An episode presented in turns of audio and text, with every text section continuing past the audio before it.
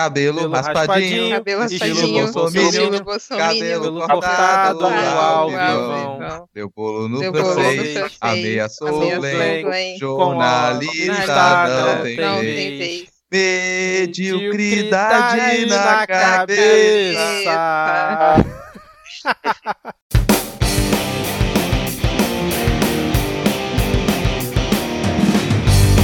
Olá, cidadão e cidadã, tudo bem? Eu sou Vitor Souza e está começando mais um episódio do Midcast Política, o nosso episódio 100% sobre política nacional, com um giro por algumas das principais notícias e fatos que ocorreram na última semana. E esse Brasil não nos deixa fazer uma pauta breve e curta, porque tá demais, hein? E hoje aqui comigo temos Diego Esquinelo. Tudo bem, Diego? E aí, galera, só queria dizer que é melhor me chamar de puta do que me chamar de bolsominion. Quem é autor dessa frase, cara? É a grande filósofa moderna Bruna Surfistinha. Maravilhoso, hein? Citação a Bruna Surfistinha no Midcast Política. Onde mais você vai ver isso na podosfera, querido ouvinte? Só aqui mesmo. Bom, complementando aqui a nossa mesa virtual de hoje, temos a Alana de Oliveira. Tudo bem, Alana? Olá! Então, não tá nada bem, cara. nada está bem nesse Brasil 2019, essa semana principalmente, sem condições. Nada está bom. Que isso, gente. Enquanto a gente estiver podendo gravar, então ainda tá tudo bem, pô. Pode não tá maravilha, mas enquanto a gente ainda tá podendo falar, tá bom. E Enquanto com- a gente ainda tá vivo, É, tem isso também. E completando aqui o nosso quarteto de hoje, Rodrigo Hipólito. Tudo bem, Rodrigo? Obviamente não. Então, boa noite, galera. Você percebeu que essa frase sua foi tipo aquela frase que não se deve falar em nenhum momento, né? Fala, ah, pior que tá, não vai ficar. E aí fica. É, É verdade. Não existe essa- fundo do poço, só existe uma pá. Não, bons tempos quando a piada era só o Tiririca, né, cara? Eu tô começando a sentir saudade dessa época do Temer, do Tiririca. É, mas infelizmente. Pô, eu tô, eu tô quase com saudade de sofrer bullying na escola. Bom, como já é de praxe, vamos deixar aqui todo mundo alinhado, né, na mesma timeline. Estamos aqui gravando no dia 30 de julho de 2019. Hoje, novamente, vamos ter os blocos já tradicionais, né, com a atualização da lista de comunistas, o bloco de polêmicas, piadas e tretas. Depois tem o Pega Fogo Cabaré e a parte que todo mundo acha chato, além, é claro, dos momentos Carluxo e Panúnzio, que ah, alguns ouvintes curtiram na última semana e temos e vai ter de volta aqui no Midcast novamente. E hoje a gente está aqui no estilo vira casacas. Eu tô me sentindo o Felipe Abal aqui hoje. Um abraço até pro Felipe, se ele estiver ouvindo esse episódio. Felipe que já participou de uma gravação do Segue o Fio aqui do Midcast, porque temos aqui uma lista extensa de ouvintes que pediram para mandar um alô e um beijo aqui essa semana. A gente pode alternar aqui, cada um falando um. O que, que vocês acham? Nó- Você Nós, que te- manda, pode o ser. seu patrão. nós te- quando falar, assim, fulano já tem. Eu, eu sou a favor do, do, do método xadrez verbal. Um abraço pro nosso ouvinte, fulano de tal. Esse não é ouvinte, foda-se. Mas Já é algo genérico, né? um abraço então- pro nosso ouvinte, Felipe Abal. É, a gente tem aqui oito nomes, acho que cada um pode falar dois e vai ficando legal. Vou começar aqui então. Vou mandar um alô pro Gelson Esbardelotto, espero que eu tenha falado o sobrenome dele corretamente, e pra Rita, que tem nove anos e é filha da nossa ouvinte Cristiane, que a gente mandou um abraço na última semana, e é- ela disse que ouve o Midcast junto com a filha, cara. Olha a responsabilidade de vocês, hein? Tem criança é, Vendo, escutando isso aqui, cara. Tá vendo, Você Rodrigo? falando palavrão na frente das crianças. Depois a menina tá falando palavrão aí também. Vão culpar a gente. É, eu Exato. não vou dar minha opinião sobre isso, pois ela seria muito polêmica. É, melhor não. Eu apro- Aproveita que você não deu sua opinião e lê os próximos dois nomes aí. Manda um, Então, abraço, aí. também para para nossa ouvinte Priscila Aires. De abraço, dê, dê sugestões de músicas, já fica aí a dica para os ouvintes também. A gente está cada vez com mais dificuldade de pensar nas músicas iniciais, então abraço, dê sugestões de músicas. Também mais aqui uma- um, um abraço em família, né? Um abraço para o pai e para a mãe do Marcos Robles. E também pediu um abraço para ele, né? Não, Então, pra ele não, ele falou pra mim, na verdade, no caso. Na verdade, pro Midcast, né? Eu tava lá no perfil do Midcast ele falou: quero um abraço pro meu pai, pra minha mãe e pra você. Ah, Ai, ai. Vamos lá, é, Alana, lê os próximos dois nomes aí, por favor. É, um abraço para Tarline, é, espero que seja isso. Isso, é, o, ouvinte e... assíduo, tá sempre interagindo com a gente lá. E Pedro do Percebeu Podcast. É isso? E ele pediu pro celular dele ressuscitar, então que o celular do Pedro do Percebeu Podcast ressuscite. Pô, essa era pra gente ter deixado pro Diego, que é católico, né? Então. Pô, pois é. Diego, complementa Bom, aí, por favor. Eu aviso aqui que esse negócio de ressurreição agora é só ano que vem, tá? Na Páscoa, então é melhor ir dando um jeito de arranjar o outro, que é só na Páscoa. um abraço aqui também pro Carlos e pro Augusto César, nossos ouvintes. É o Guto Augusto César, né? Guto Augusto César. Isso, ah, então tá bom. Fechamos. Lista extensa hoje, então se você quiser, no próximo episódio, quiser que a gente também mande um alô para você, depois comenta com a gente lá no Twitter, no perfil do Midcast, o arroba podcastmid. Vou falar só aqui rapidinho do PicPay. Para quem ainda não sabe, a gente tem um plano de assinaturas de dois reais lá na, no PicPay, onde você pode ajudar aqui o Midcast a pagar o servidor, a custear aqui o, os equipamentos, a poder continuar produzindo mais episódios. Então você procura a gente lá no PicPay por Midcast e contribuir com dois reais, que vai ser de grande valia aqui pra gente a contribuição dos queridos ouvintes. Bom, vamos então para a lista atualizada de comunistas. Bom, começando aqui a lista de comunistas, o primeiro nome que nós temos é do Edgar Piccoli. Alguém consegue explicar quem é Edgar Piccoli para o ouvinte mais desatento e por que, que ele está aqui na lista hoje? Não. Eu não sei. eu coloquei ele por causa da treta lá que apareceu no grupo, mas eu não faço ideia porque eu não ouço rádio.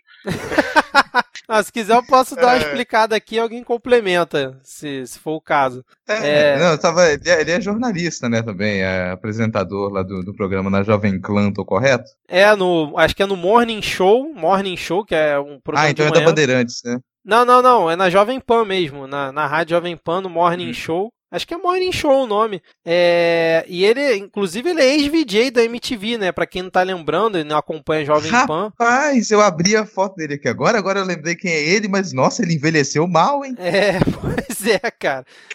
E aí o que, que acontece? Ele lá no Morning Show, ele é o âncora, né? Sei lá, o host, como se fosse o Emílio lá no Pânico. E aí tem o Caio Coppola, que é um. Como é que a gente pode definir o Caio Coppola? Um direitista, um passador de pano, um bolsominion? É meio difícil de definir ele, né? Você não sei se vocês é, é conhecem. É... Ele é um desserviço, acho que é a, designação técnica pra gente dar Boa. pra esse tipo de gente. Boa, um bom nome, exatamente.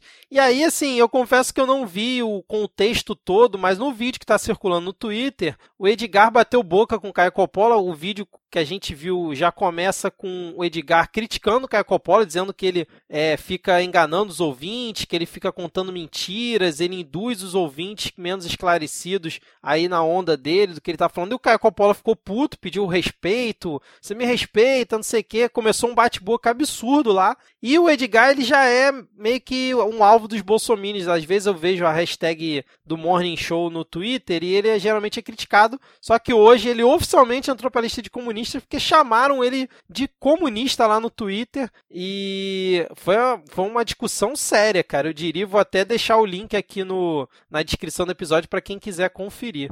É, pra ficar melhor só se tivesse o, o vídeo, o gifzinho do Quercia chamando de mentiroso e caluniador. Caluniador e mentiroso.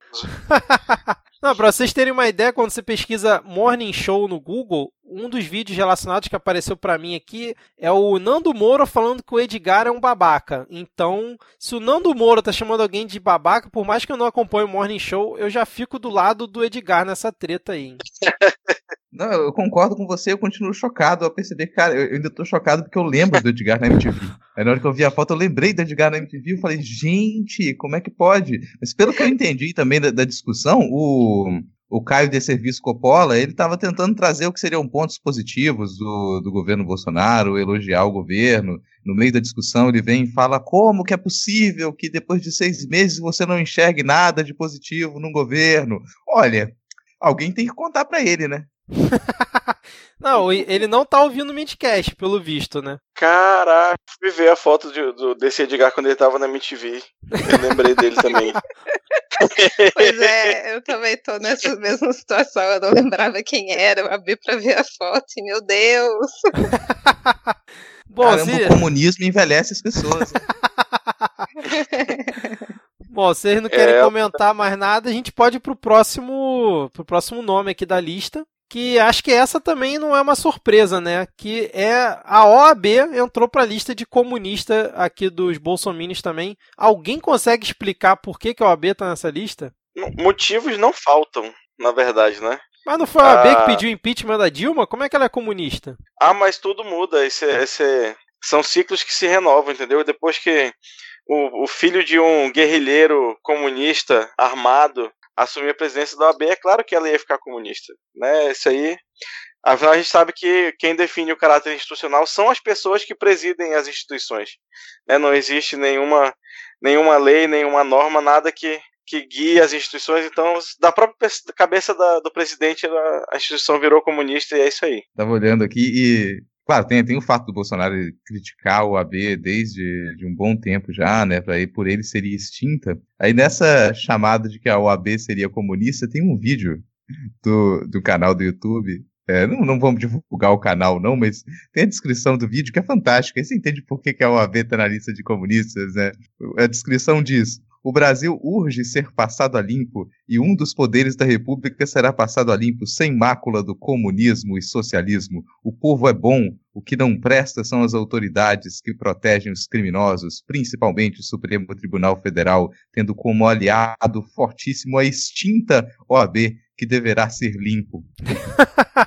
não a extinta OAB? É, é.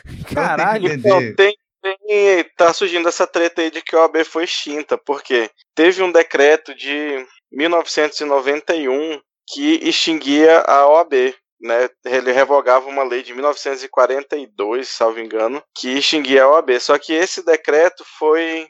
O de 91 foi revogado por um de 93.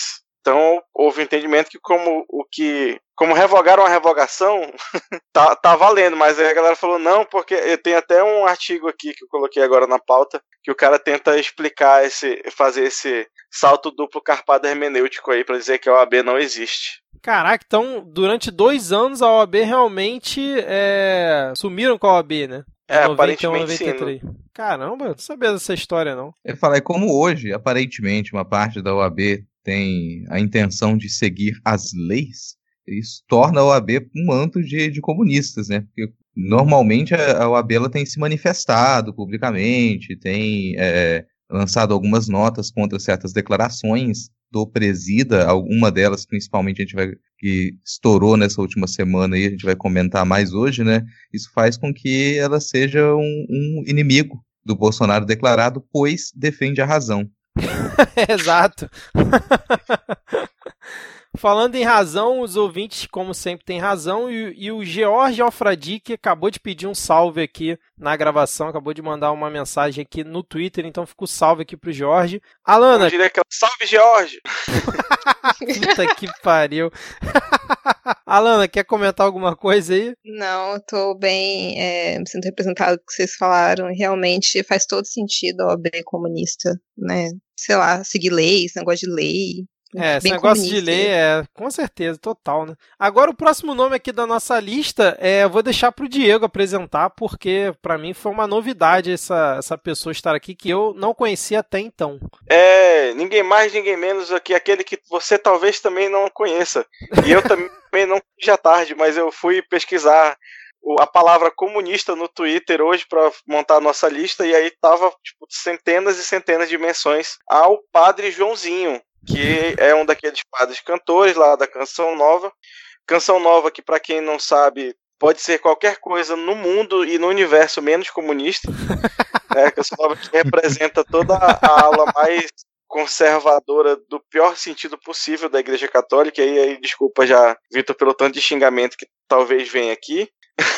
É, você, Mas, você é da religião, cara. Quem pode xingar é, é você. Pode, pode redirecionar pro, pro, pro, meu perfil que eu, que eu rebato. Eu, eu até tentei puxar briga com uns hoje lá no, no, nesses comentários, mas ninguém, ninguém mordeu minha isca. Mas então, é, é um padre comum desse que canta, que, que faz show e que percebeu que o governo está fazendo besteira e começou a denunciar né, as, as ações do governo no seu Toilder. Né? E aí choveu essa galera que pegou a Bíblia e em vez de ler, colocou no, no, no, no, no banheiro para limpar depois de fazer cocô, porque se você é cristão e vota no Bolsonaro, você não entendeu nada do, do rolê, né? Um abraço aqui pro nosso ouvinte Cristiano Barba, que vai concordar comigo. e aí tava eu, todo mundo falando que ele estava automaticamente excomungado, porque comunista tem que ser excomungado. E aí também não é, não é assim, né? Isso aí vai ser pauta pro nosso quem sabe um futuro programa que vai ser lançado aí, o serviço de atendimento ao comunista católico, mas isso ainda está em, em, estudo, o projeto. Desde já não aguardo aqui, cara. Eu, eu também apoio. apoio. podcast. As pessoas entenderem que elas não podem excomungar as pessoas tweetando. o legal, tem um tweet aqui do padre Joãozinho que ele faz o seguinte questionamento: será que a inteligência do Brasil vai superar a burrice do Bolsonaro? Merecemos algo melhor. É, só esse tweet tem 4 mil comentários, cara. Puta que pariu. Assim, Bom, só, é bom lembrar também que tem a galera aí que, fez, que votou no Bolsonaro, que fez campanha e que agora esqueceu completamente e tá nessa mesma onda aí também, né, bicho? Chega lá e fala, nossa, que absurdo esse governo. Aí você volta, volta seis meses lá na, no, na página da pessoa e tá lá a pessoa com a camisa. Brasil é meu partido. Nossa, tem um tweet dele aqui de duas horas atrás citando um vídeo do Miguel Reale no, no, no YouTube. Tenho, tenho medo. Não, ele deu RT no vídeo do Rodrigo Maia fazendo apoio ao Glenn Greenwald. Caramba, ele tá ativista total aqui, cara. Claramente comunista. É, Claramente. O vídeo do, do Miguel Reale é que o Miguel Reale, que é o autor do, do impeachment da Dilma, lembrar disso, né? O Miguel Reale Júnior, ele publicou um vídeo defendendo a interdição psiquiátrica do Bolsonaro, aparentemente. Que maravilha, hein, cara? Tá errado, tá errado. Difícil dizer, né? Depende, Rodrigo. Se ele realmente for um autômato, como é que se configura isso? É difícil, cara. Falei, bicho, a, a inteligência artificial hoje em dia, bicho, faz cada coisa. Bom, temos aqui mais três minutos desse bloco. Vamos fechar então aqui a lista com Paulo Coelho. Por essa eu não estava esperando. Essa eu não, não vi ela chegando, hein? Por que, que o Paulo Coelho tá na lista aqui de comunistas, cara? Cara, o Paulo Coelho, ele, é, ele compartilhou uma, uma imagem que deveria estar circulando aí pelos grupos de zap da família, né? É um, é um JPEG com uma, uma imagem do Clark Kent, meso Clark Kent, meso super-homem, com a legenda Talvez você não tenha percebido, mas o super-homem não é um juiz, é um repórter. Seria coincidência? é, rapaz, olha só, hein? Paulo Coelho indo no. Nossa, triste da DC. não tem o Superman, a foice e o martelo, aí o Paulo Coelho vai roteirizar agora Superman, a mamadeira de piroca e o nem que mais, não sei, a bolsa de cocô. Nossa, cara. O cara comenta que realmente meu pai tem razão. Esse escritor de livros para tolos é um babaca. Tá explicada a fraqueza por pedra. Nossa senhora, cara. Me dá a mão, Vitor. Sai dessa lama. Volta, volta a pegar. Bom, fechamos então aqui a lista de comunistas, que foi uma boa lista essa semana, hein? Bons nomes, com, com inclusive com destaque aqui pro padre Joãozinho, na minha opinião, hein? Foi o destaque da semana. e o soviético só cresce. Exato. Bom, então agora antes da gente ir pro próximo bloco, não, vamos pro próximo bloco e lá a gente a gente faz o que tem que fazer aqui. Então, agora vamos para polêmicas, piadas e tretas.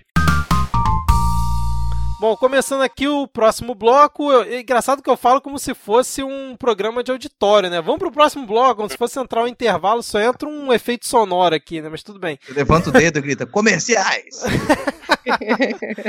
Eu vou aqui chamar o Paraninfo do selo Fabiano Contarato de Fada Sensata para presentear a figura que, que temos aqui essa semana. Por favor, faça as honras aí, Diego o selo vai para o nosso querido e adorado Pedro Cardoso, que não é de esquerda, é de extrema esquerda, segundo ele disse lá no. Foi no Marcelo Tais, né? isso, foi. Isso. Lá no. Como é o nome do programa? Ai, cara, agora tu me pegou. É. Ele Bujanra lá na, na TV Cultura. É alguma coisa com a verdade, sei lá, né? Provocações, é. É, é. Então, é, se, é, ouçam lá a aula que ele dá sobre mais-valia e exploração da classe trabalhadora.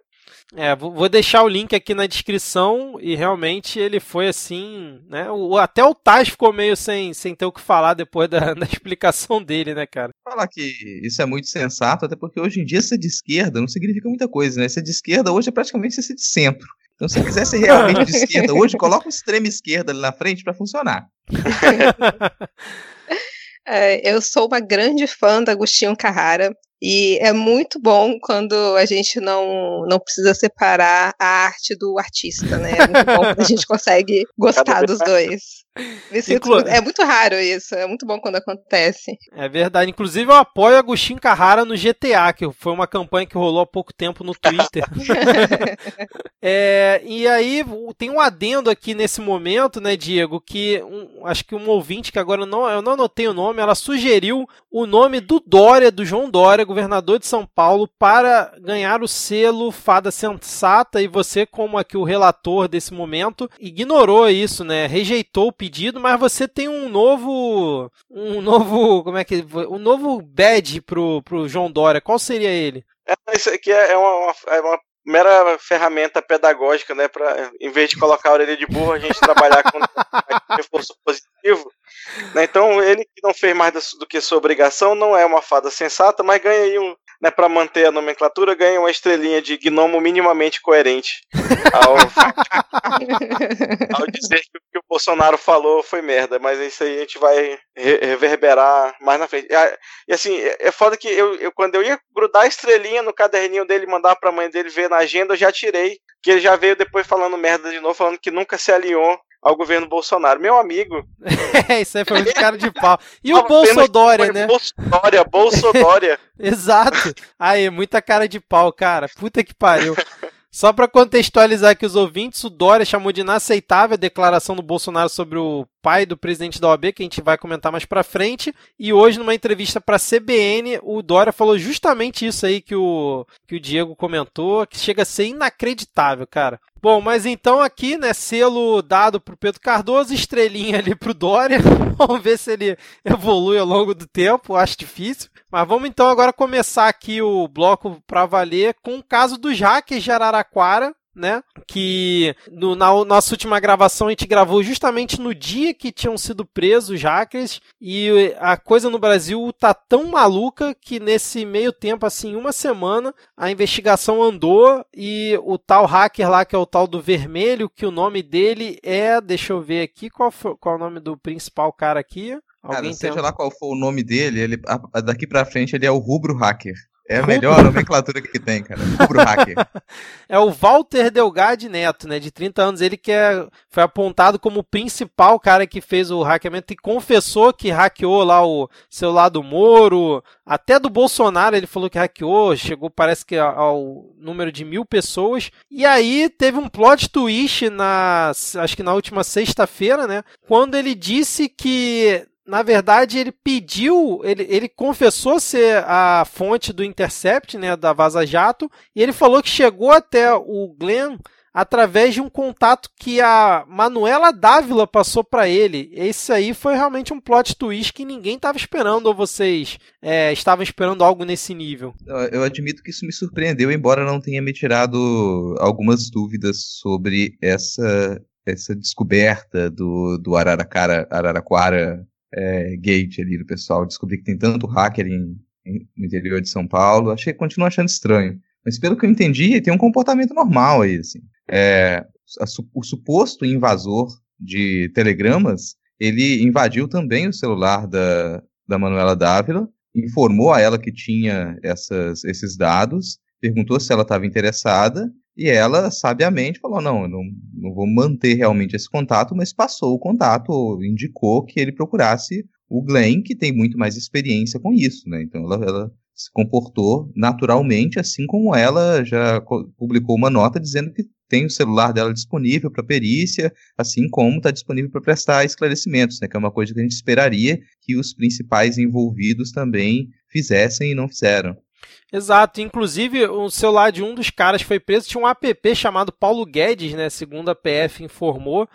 É, uma, é, é tudo muito estranho nessa história, e, apesar de já ter tido bastante coisa. O cara confessou, então, tipo, não tem muito como argumentar em relação a isso, né? O cara confessou. A Manuela Dávila confirmou que ela recebeu contato de uma pessoa com os dados. E o Intercept, ele não divulga a fonte, então acaba que essa narrativa vai ganhando, né? É, posso contar uma piada, já que é piadas polêmicas e tretas? Sim, por favor. Vou contar uma piada rapidamente. É, foram fazer uma prova um dia e juntaram as forças especiais dos Estados Unidos, de Israel e do Brasil. E a prova era o seguinte: iam soltar um coelho na mata e quem trouxesse o coelho primeiro ganhava. Aí foram as, as três forças especiais para a mata, daqui a pouco volta a, as forças especiais dos Estados Unidos não conseguiram depois de um dia inteiro, volta as forças de Israel não conseguiram depois de um dia inteiro, aí logo volta as forças especiais do Brasil com um rinoceronte todo sangrando e falando: "Eu sou um coelhinho, eu sou um coelhinho".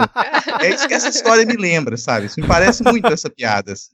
Porque, como que hackers não escondem o IP, não tem pasta organizada, tudo jogado na área de trabalho, cara. Não sabe usar um VPN. O que, que, é isso, sabe? Isso é no mínimo esquisito. Não estou falando que não descobriram ali que sim, talvez solucionaram uma parte da invasão, mas eu acho muito estranho o modo como isso foi feito e serem essas pessoas, esses estelionatários sim, aparentemente simplórios, que eles tenham conseguido invadir todos os aparelhos celulares de mais de mil pessoas, assim. É, pelo é, menos na opinião é. de alguns especialistas em tecnologia, não é possível que eles tenham feito isso sem ter uma estrutura muito maior por trás Exato. em tão curto período de tempo. É, porque parece que ele só usou um aplicativo que, tipo, qualquer um pode contratar o serviço e você consegue, é, através de você sabendo o número da pessoa e tal, você consegue acessar via caixa postal, né? Que foi a forma como eles fizeram é, e aí conseguir interceptar e pegar o código para poder acessar o Telegram. Mas é, realmente, no volume que eles fizeram, só quatro caras, sendo que um era o Walter que não tinha ocupação, parece, parece que acho que ele era Uber. Não, Uber era o outro, né? O, o, tal do Danilo. E aí tem o Gustavo que é DJ e a Suelen que era a esposa dele, só que tipo, um já tinha sido condenado por roubo, o Walter por estelionato por estelionato e falsificação de documentos. Sei lá, ou esses caras são muito acima da média e descobriram uma forma que ninguém até então tinha descoberto, ou ninguém tinha usado, pelo menos, né? E eles foram ousados ao ponto de fazer nesse nível todo, ou realmente tem algo muito estranho. Eu, eu tinha uma teoria, não duvidando da PF, né? Porque assim, é aquela história, né? se a gente começa a duvidar das instituições nesse nível, a gente começa também a entregar para o outro lado também ter razão, né? Quando eles reclamam que a investigação do Adélio tá muito estranha, o Bolsonaro continua batendo nessa tecla até hoje. Mas quando surgiu a notícia, me parecia que era tipo assim: ah, pegaram os caras ali que já iam ser pegos por estelionato, falsificação e vamos botar na conta desses caras. Mas como o cara confessou, né? Então já fica aquela coisa meio tipo, não tem muito que argumentar, né? Não sei o que, que vocês acham. Eu não sei se ele é um coelho. Só digo, eu só continuo com essa dúvida aqui. a única certeza que eu tenho é que é, alguém se confundiu aí da, na cidade na hora de escrever as matérias, porque são os hackers de Taubaté, né? E não de Araraquara. não, isso, é isso faz lembrar aquela capa da Veja, né? Dizendo que era com jaques russos e que passava por Dubai o dinheiro, tinha toda aquela trama lá na capa, né? Acho e que agora... Isto é. Isso, desculpa, foi, isso mesmo. É... Isto é, isto é, não, verdade. Mas Dubai, você não sabe, é um municípiozinho no interior de Minas. Entendeu? Ali do lado do governador Valadares. Bitcoin é uma marca de queijo muito famosa. Pode perguntar de Minas. Mas é. aproveitar e perguntar para vocês assim: se aparentemente todos os integrantes do nosso governo usam um aplicativo russo, isso já faz com que o Brasil possa ser considerado parte da União Soviética? Ah, é aquela piada de que Curitiba é a Rússia brasileira, na verdade, o Brasil seria a Rússia russa, né, pelo visto, já que todo mundo tá no, no Telegram. É, Bom, vocês querem falar mais alguma coisa ou a gente pode ir pro próximo tópico aqui? É, não, pra ah, quem não, é o tempo aí da, da internet de madeira, rapidão tinha na, daquele, na deciclopédia tinha o um meme da reversal russa, né? Na União Soviética, o, o a polícia hackeia você. É, fazer um, Ah, tá bom, desculpa. foi, uma piada ruim.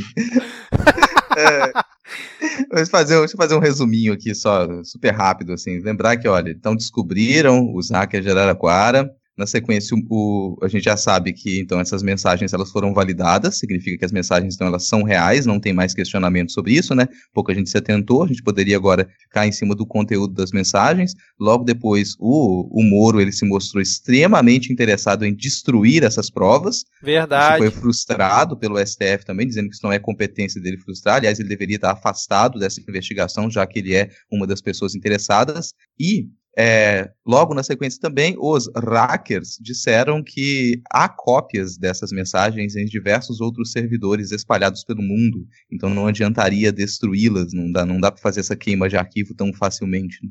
É, que é o mínimo que um hacker tem que fazer, né? Cópia em mais de um lugar, né? Pelo menos a gente espera isso de um hacker, né? Já que o cara tá fazendo merda, que faça direito, né? Mas enfim. É... Só que lembrando que eu, pelo menos, não apoio nada do, do, do ataque do hacker, né? Apesar de terem mostrado as mensagens é, e tudo que está sendo exposto pela Vaza Jato, realmente foi um crime o que esses caras, ou seja lá quem foi, é, cometeu, né?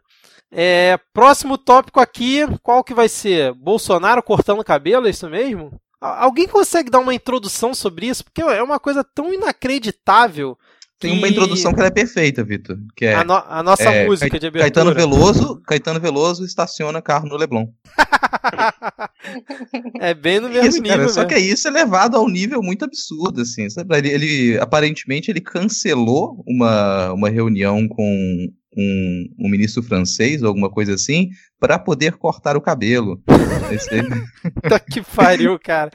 O pior é que a imagem dele cortando o cabelo, o cara tá cuspido e escarrado uma imagem do Hitler jovem, assim, tá? Ou, ou do Hitler dos filmes, tá muito bizarro. É, do, dos filmes principalmente, né, cara? Parece bastante aquele cabelinho de cuia dele, né? O foda é que ele aproveitou esse momento que ele tava cortando o cabelo, né, pra se filmar e disparar mais coisa contra o, o advogado lá, o, o, pai do presidente da OAB, né? É, que já é a segunda vez que a gente menciona, não sei se a gente já entra nesse tópico aqui. Melhor deixar pro final, né? Pra, pra fazer o combo porque lá do, é do sério, Bolsonaro. É, porque é uma coisa mais séria mesmo, a gente deixa mais pra, pra é, parte Exatamente. Chata. Mas então foi isso. O Bolsonaro apareceu aí em rede nacional, porque o Jornal Nacional publicou esse vídeo, cara. Eu, eu assisti esse vídeo primeira vez no Jornal Nacional. O Bolsonaro, nosso presidente da República, cortando o cabelo ali para todo mundo ver. E basicamente é isso, né? E assim, era o ministro de Negócios Exteriores da França, que tinha uma reunião marcada, uma reunião de trabalho, no horário de expediente, né, com um ministro que veio para o Brasil, suponho, né, tipo, não era um embaixador da França aqui, era um ministro de Estado da França que estava aqui. Né, e aí ele primeiro não. Ele deu umas declarações primeiro que ele não sabia com quem ele ia se reunir. Aí mandou cancelar e claramente mandou cancelar para cortar o cabelo, porque afinal de contas a gente sabe que marcar a hora no salão é um horror. E aí, tipo, e aí soltou um monte de impropério falando que ah, que o Brasil que falou um monte de merda de terra indígena que a gente vai tocar depois nesse, nesse assunto um pouco mais sério, mas tipo, dizendo que as terras indígenas inviabilizam né, o, o, a economia brasileira, que, se, que a gente vive de commodities se, a gente demarcar a terra indígena, e aí tipo, ele foi abriu a torneira de impropérios para evitar o bip. e, e, ficou o tempo inteiro cortando cabelo. E quando o, o, o, cabeleireiro passava a tesoura na cabeça dele, em vez de cair cabelo, caía merda, aparentemente. Não, e esse caso já emenda com o próximo tópico aqui desse bloco, né? Que foi lá o porta-voz, num, cara, num dos melhores vídeos da semana, assim, que é uma coisa tão bizarra, mas tão grotesca a resposta que ele dá pro, lá pro repórter que eu, dependendo da, do tempo de edição, vou ver se eu consigo botar o áudio aqui para quem não acompanhou, mas vocês conseguiriam dar uma descrição sobre o que foi esse caso aí? Eu fiquei sem palavras quando assisti o vídeo, sério mesmo, quando vocês mandaram lá no grupo. Não, mas isso aí tá explicado já. Tem alguma dúvida sobre isso? Não, mas qual foi a é. pergunta do jornalista, porra? É, não, mas não, tem mas... uma pergunta do jornalista. Não, mas qual foi a pergunta do jornalista, Diego? Você, você ainda não respondeu, por favor. Não, mas uma dúvida, já está respondido, tá aí. O presidente respondeu isso aí já. Opinião do presidente. A gente vai explicar para os ouvintes ou a gente vai ficar fazendo Ai, bicho, igual foi na que, sabe, entrevista? se, eu, se eu tivesse condição de ter pena de alguma pessoa que está nesse governo, daria para ter pena do Rego Barros, assim, porque, cara, ser porta-voz nessas situações deve ser uma merda, bicho.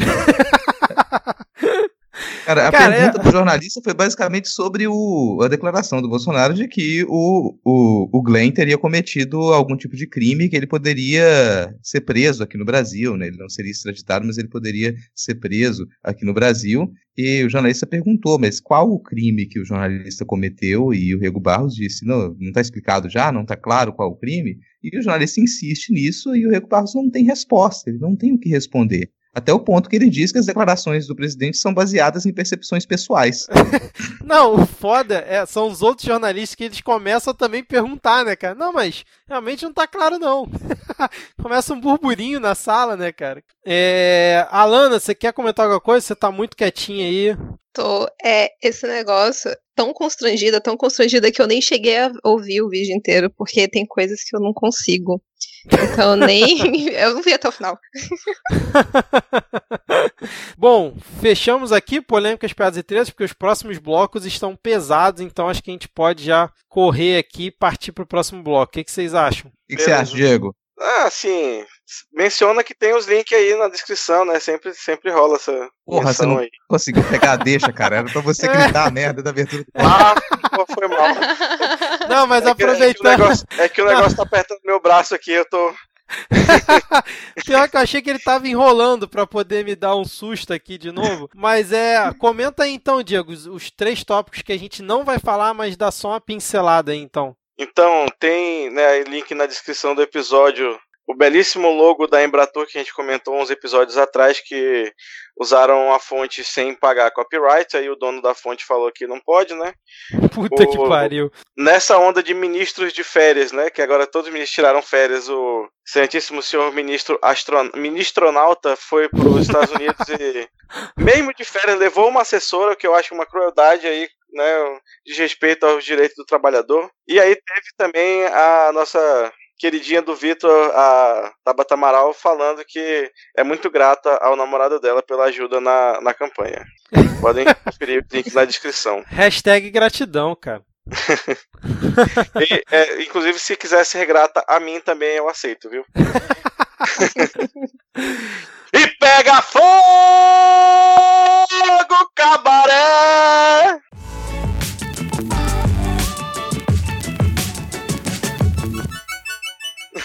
Caralho! Estourou tudo aqui, cara. Foi um negócio apertando teu braço aí, cara. É o fogo Não, que tá aumentando. tinha, tinha passado. Daqui a pouco- daqui a pouco vem minha mãe aqui no quarto. Tá gritando o que aí, menino? Vai dar todo desregulado teu exame aí, cara. Bom, começando aqui mais um bloco, né? Pega fogo cabaré. É, eu acho justo a gente começar pela treta entre o Major Olímpio e o Alexandre Frota, que inclusive o Alexandre Frota ele já entrou, né, para a lista de comunistas aqui recentemente, e faz todo sentido o Major Olímpio estar atacando ele. O que, que vocês acham? Cara, alguma coisa faz sentido dentro do PSL? É isso mesmo que você tá me dizendo? Ah, olha só, se tá dentro do PSL, o Frota já é um comunista, então o Major Olímpio atacar ele faz um certo sentido. né? Pô, com Era uma questão comitê de tempo, de né? ética. É, Pô, explica comitê pra, de ética dentro do PSL. Sei lá, né? explica pra gente aí, Alan, você conseguir, o que, qual é, foi a treta aí que aconteceu entre os dois? Ah, aparentemente o Major Olímpio entrou com. é, vai entrar com um processo por danos morais por causa de uns tweets do Alexandre Frota. E. Enfim, não tenho detalhes. Ai, Mas é isso aí. Deus, É isso, é isso que chegou.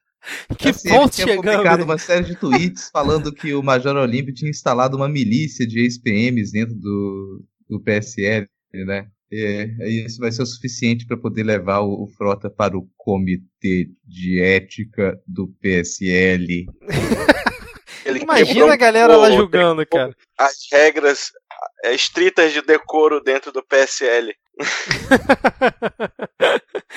Pois é, cara, se o presidente não tem decoro nenhum, como é que deve ser as regras dentro do PSL, cara? Eu fiquei curioso agora pra saber. Não, eu acho que o erro aí foi que ele disse que quem instalou a milícia dentro do PSL foi o Major Olímpio. Então tem um erro aí, realmente ele tá passando por cima, não, não foi o Major Olímpio que instalou a milícia dentro do PSL. Todo mundo sabe, tá errado. É, para bom entendedor, minha palavra basta, né? Até porque não queremos ser processados aqui por danos morais. é, o PSL está numa disputa enorme agora, porque estão vindo as próximas eleições aí, né, eleições municipais, e eles estão tentando escolher quem é Paulo, que vai né? se candidatar em cada uma, né? Então o pessoal já começou a brigar internamente e isso faz com que algumas pessoas, como o Frota, eles até pareçam coerentes. Não, e, e, principalmente acho que São Paulo tá no, no furacão desse problema aí, porque o Major Olímpio ele é o mais votado, né, senador é, da história de São Paulo, né, e a Joyce Halseman, inclusive, já ventilaram o nome dela para concorrer à prefeitura de São Paulo. Então, com certeza deve estar tá tendo um racha aí entre os dois, justamente por conta do, do diretório paulista, né, pelo menos é o que é, eu consigo imaginar. E eu, eu não sei como é que a Joyce Halseman, se ela fosse candidatar mesmo, ela vai fazer, né, porque o Dória Agora já tá se desvencilhando do Bolsonaro. E ela é amigona do Dória, né? Levou o Dória lá pra é, fazer encontro com o Bolsonaro na época da eleição e tal, apesar do Dória falar que nunca se aproximou do Bolsonaro, né? Vai ser curioso acompanhar isso aí também, né? É, fica a dúvida de quem é que vai sobreviver quando o PSL implodir, porque isso vai acontecer em algum momento vai implodir em algum momento, porque isso é só um partido de ocasião. Todo mundo se juntou em volta do, do PSL para essa candidatura do Bolsonaro. Vocês vão lembrar que o PSL estava esvaziado no início de 2018 e o Bolsonaro não tinha por qual partido se candidatar, nenhum partido queria aceitá-lo. Ele caiu no PSL e puxou muita gente ali, muita dessa, dessa gente é, extremada e amalucada foi junto com ele. Agora esse pessoal não se entende, não se entende porque eles nunca tiveram uma bandeira para estar presente realmente dentro de um partido, né? Só aproveitaram a ocasião para se eleger e daqui a pouco eles devem começar a abandonar esse barco. É o partido que está fadado a implodir. É verdade, cara. Bom, vamos lá. O próximo tópico aqui do Fogo Cabaré é sobre o presidente do INCRA. Aí eu vou pedir ajuda de vocês porque eu não acompanhei essa, essa treta aqui. Antes da explicação, eu vou fazer um quiz com nossos ouvintes. Você, ouvinte, que tem menos de 20 anos, sem pesquisar no Google, sem perguntar para papai e para mamãe, comenta lá no Twitter ou no Instagram do Midcast o que significa a sigla INCRA. Vai lá, agora. A gente vai esperar. não vai esperar não, porque tá tarde, mas comenta lá, sem pesquisar no Google, viu? Eu vou, eu vou saber. ah, bicho, essa é uma das siglas mais escrotas que tem, assim, no governo, bicho. Você, Pô, eu acho ela mal bonita. Ah, cara, eu não gosto dessa sigla, não. Mas não, a sigla em si pode ser bonita. Agora, quando você diz o que, que significa ah, a sigla. É o Instituto Nacional de Colonização e Reforma Agrária. Então, mas qual foi a, a treta aí pra estar tá aqui nesse bloco do Pega Fogo Cabaré? Cara, praticamente todos os ministros ou cargos de chefia do governo, eles tendem a discordar um dos outros, principalmente os militares com relação à ala Olavete ideológica, né? E o novo nome que ele tá já, já começou a ser cogitado para ir embora, ele começou a, já, já está na linha de, de fogo, é o Jesus Correia, que atualmente é o presidente do INCRA. Então você já tem reclamações sobre ele e a gente não sabe se ele sobrevive até o final de agosto. Lembrando que ele é um general, né, cara? Não é patente alta, né? Ah, a hierarquia já foi embora quando a gente elegeu um capitão, né, da reserva. Queria é explodir Capitão da reserva terrorista. É verdade. Não, e aí na, na, reportagem que tem aqui, vai ter na descrição, né, que é do Estadão, é, dizem que para piorar ainda mais a situação do cara, ele era padrinhado pelo Santos Cruz, que já foi chutado do governo, né? Então, realmente, eu acho que a parte, quando o Carlos tuitar contra ele, aí eu acho que, que define isso, cara. É, porque tem também aquela coisa, acho que a, talvez a treta dele maior seja com, com as forças ruralistas, assim. A gente não sabe exatamente quais são os, os interesses dele ou a quem ele defende, mas ele parece querer seguir os trâmites legais para a entrega de títulos de posse de terra de alguns fazendeiros e como ele está seguindo os trâmites legais, os ruralistas reclamaram. Ah, por que, que não dá logo o título da terra para gente? Ah, mas a gente não tem a demarcação exata da sua terra. É até onde a vista alcança. Me dá logo esse título. Ele não aceita essa, essa lógica, então começando a questionar se ele está a favor realmente do governo ou se ele já começou a ser um, um novo melancia. É, exatamente. Melancia, eu vou né? catar aqui, eu vou casar aqui no chão 10 reais, como se ele, se ele cair entre alguém da UDR. É, verdade. Cara, muito, muito, provável, muito provável. É verdade, cara.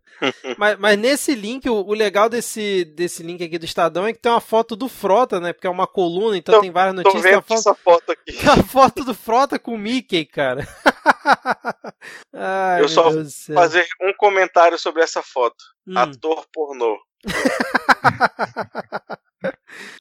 Alana, você quer comentar alguma coisa? Não, não tenho nada a comentar sobre isso.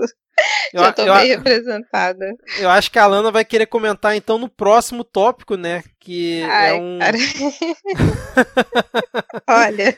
O próximo tópico, eu vou dar a introdução aqui, Alana. Aí, se você quiser comentar uhum. alguma coisa, fica à vontade, porque eu sei que você gosta dessa galera aqui. Que foi o MBL admitindo a culpa pela polarização no país e dizendo que exagerou em sua agressividade retórica. E aí, Alana? Cara, por onde eu começo? Porra, exagerou. Ai, gente, olha, assim, não tem a menor condição. É, primeiro, não tem como acreditar que isso é uma, sei lá, autocrítica, minha culpa, não sei, porque, cara, primeiro eles é, inflamam o discurso e é muito fácil ser radical e tal contra o governo PT, né? E aí agora que realmente entrou um governo super é, radical e reacionário, aí agora eles acham que é momento de moderar, né? Agora a gente não, esse governo aí não, não vai, sabe? Não vai querer bater de frente com esse governo, vai ficar ali na deles. Para mim é mais um querer, sei lá, se esconder, querer não caçar problema para si, do que realmente admitir qualquer tipo de culpa. E eles ainda falam, é, ele, né, foi o, sei lá, presidente, fundador do MBL, é, falou que ainda fala que acha que o PT é pior, né, que o Bolsonaro. Então, assim, tem nem o que dizer. A gente tem que chutar o MBL. Não, e aí per perguntaram na, na, nessa entrevista, vai ter link aqui, né? Foi uma entrevista para a Folha, tipo assim, né? É, em relação à, questão do balanço que eles fazem a eleição de 2018, aí perguntaram, né, se é, vem, em relação ao liberalismo, né, que eles apoiavam muito a questão do Paulo Guedes e tal, e aí eles falaram que o liberalismo político perdeu força, e aí eles perguntaram, ah, vem daí o distanciamento do MBL com o Bolsonaro? Ele botou, aí eles falaram, em parte sim, a direita que surgiu no Brasil é dividida em três partes. Uma é baseada na ideia de ordem, outra é moralista, quase udenista, a da Lava Jato, e a outra reformista e modernizadora, a do MBL. Agora eu quero saber onde é que ele botou a parte do, do Olavo de Carvalho, porque para mim ela não se encaixa em nenhuma das três, né? Ou eu tô errado? Pois é, né? É, é eu, eu, não sei. Eu, eu, eu, não sei como é que eles fizeram essa divisão, essa, essa análise deles aí. Eu não consegui alcançar exatamente o que, que eles estavam, o que, que estão enxergando ali. É, para mim nada faz sentido. e sei lá, é, falando nessa agora de ter um discurso mais apaziguador e fazer trabalho de base, coisas assim, eu estava comentando com o Rodrigo que eles estão aqui no, no bairro, estão há algumas semanas, assim, no dia da feira, fazendo pesquisa de satisfação no bairro, querendo uhum. saber uhum. que, melhorias e coisas assim, sei lá, estão aí nessa mudança de estratégia, mas que, cara, para mim, enfim, tem nada de, de autocrítica ou de sei lá o que, assim, é só eles viram que não vão conseguir cooptar, é, não conseguiram espaço, né, nesse governo super reacionário e estão tentando encontrar, assim, né, um outro jeito ali, mas é, enfim, cavaram a própria cova, agora que se fodam. É, eu, eu acho que o MBL, no fim das contas, ele sempre quis ser um, sei lá, um partido político, arrumar alguém para bancar eles ali. E eu acho que aí, tentando ser um pouco mais moderado, né, eles já criaram uma base deles, né. Então, até falaram que eles perderam é, 400 mil seguidores em diversas redes sociais depois de ficar criticando o Bolsonaro, que foi pouco menos de 10% do seu público. Então, ele já tem uma base fiel. E aí, adotando essa postura mais moderada, expandindo, talvez eles tentem algo é, nesse sentido. Mas para mim, nesse momento, eles só estão aparecendo tanto falando nisso porque eles estão com aquele documentário que a gente já até comentou aqui, né? Que o, que o MBL vai divulgar, com todas as filmagens que eles fizeram do, da, da parte ali do impeachment, que vai ser um contraponto ao documentário lá da Petra, Petra Costa. Eu acho que eles estão fazendo isso mais para se manter nos holofotes e quando sair o documentário, o nome ainda tá, tipo, no noticiário. Eu acho que é mais por esse lado, na minha opinião, né? É, acho Sei, que eu tenho memória. Eu tenho memória. eu, eu tenho esse mal, eu lembro das coisas. Então eu falo, M- MBL por si só não existe. Vocês vão se lembrar que quando começaram a- perceber que o pessoal do MBL ia se candidatar, é, rapidinho descobriram que na prática o MBL representava alguns partidos e recebia investimento financeiro desses partidos. Por sinal, o partido pelos, qua- pelos quais eles se elegeram, o DEM e o PP além de investimento financeiro da- do pessoal da Fiesp também. Então essa galera ela representa certo investimento financeiro. Se eles decidiram aparentemente fazer uma mudança, na minha percepção é que tem um indicativo de que quem sustenta, sustentou o MBL desde o início, também tem uma postura de se desvincular do governo e tentar seguir outra linha, né? Mas eles continuam ali a, a serem comprados. Essa é a verdade. A gente tem esse, essa molecada ali é um bando de produto. Eles se venderam para um certo capital e agora eles continuam a representar esse capital, eles não têm realmente opinião, ideologia forte, não defendem nada além do próprio bolso. Não, é só lembrar aquela foto é, infame que saiu, né? Em, quando, deixa eu ver quando que é a data disso aqui. Um tempo, um tempo ainda acho que foi do- um- antes do impeachment, né? Do Kim Kataguiri, com um- vários deputados, é, com um certo membro da realeza suíça. E também, se você reparar na foto, você consegue ver também um- uma pessoa com o cabelo um pouco diferente do que tá hoje, mas dá pra reconhecer também, né? O, o- o fu- futuro presidente, o futuro chanceler. exatamente, cara, exatamente. Mas, Alana, te perguntar, você, Alana, você acha que, que o MBL ainda vai ter força para puxar a gente pra rua no, nos próximos tempos, eleições municipais, ou a força dele já, já se esgotou? Olha, eu acho que nesses, na- no futuro próximo, assim, acredito que não, porque pelo que eu vejo, sei lá, a tendência é essas é, o governo puxar essas manifestações cada vez mais reacionárias, assim, e o governo cada vez mais indo para a extrema direita, se radicalizando e tentando puxar as pessoas mais para esse lado, assim. Eu não consigo ver MBL mobilizando gente nesse momento, não. Não sei, de repente um, um 2022, Dória vindo aí, Partido Novo, sei lá o quê, não sei como é que vai estar, mas assim, pelo menos durante este governo Bolsonaro agora, é, não sei. É, eu, tô de acordo com a Alana, principalmente porque na última manifestação pró-governo eles foram hostilizados, né, o MBL. Então, Sim. eu acho que a força motriz dos protestos e principalmente da radicalização vai ser vinda dessa ala maluca aí que apoia o governo, né? Bom, vamos fechando por aqui então o bloco. Conseguimos fazer aqui dentro do, do tempo. Podemos ir para o momento Carluxo? E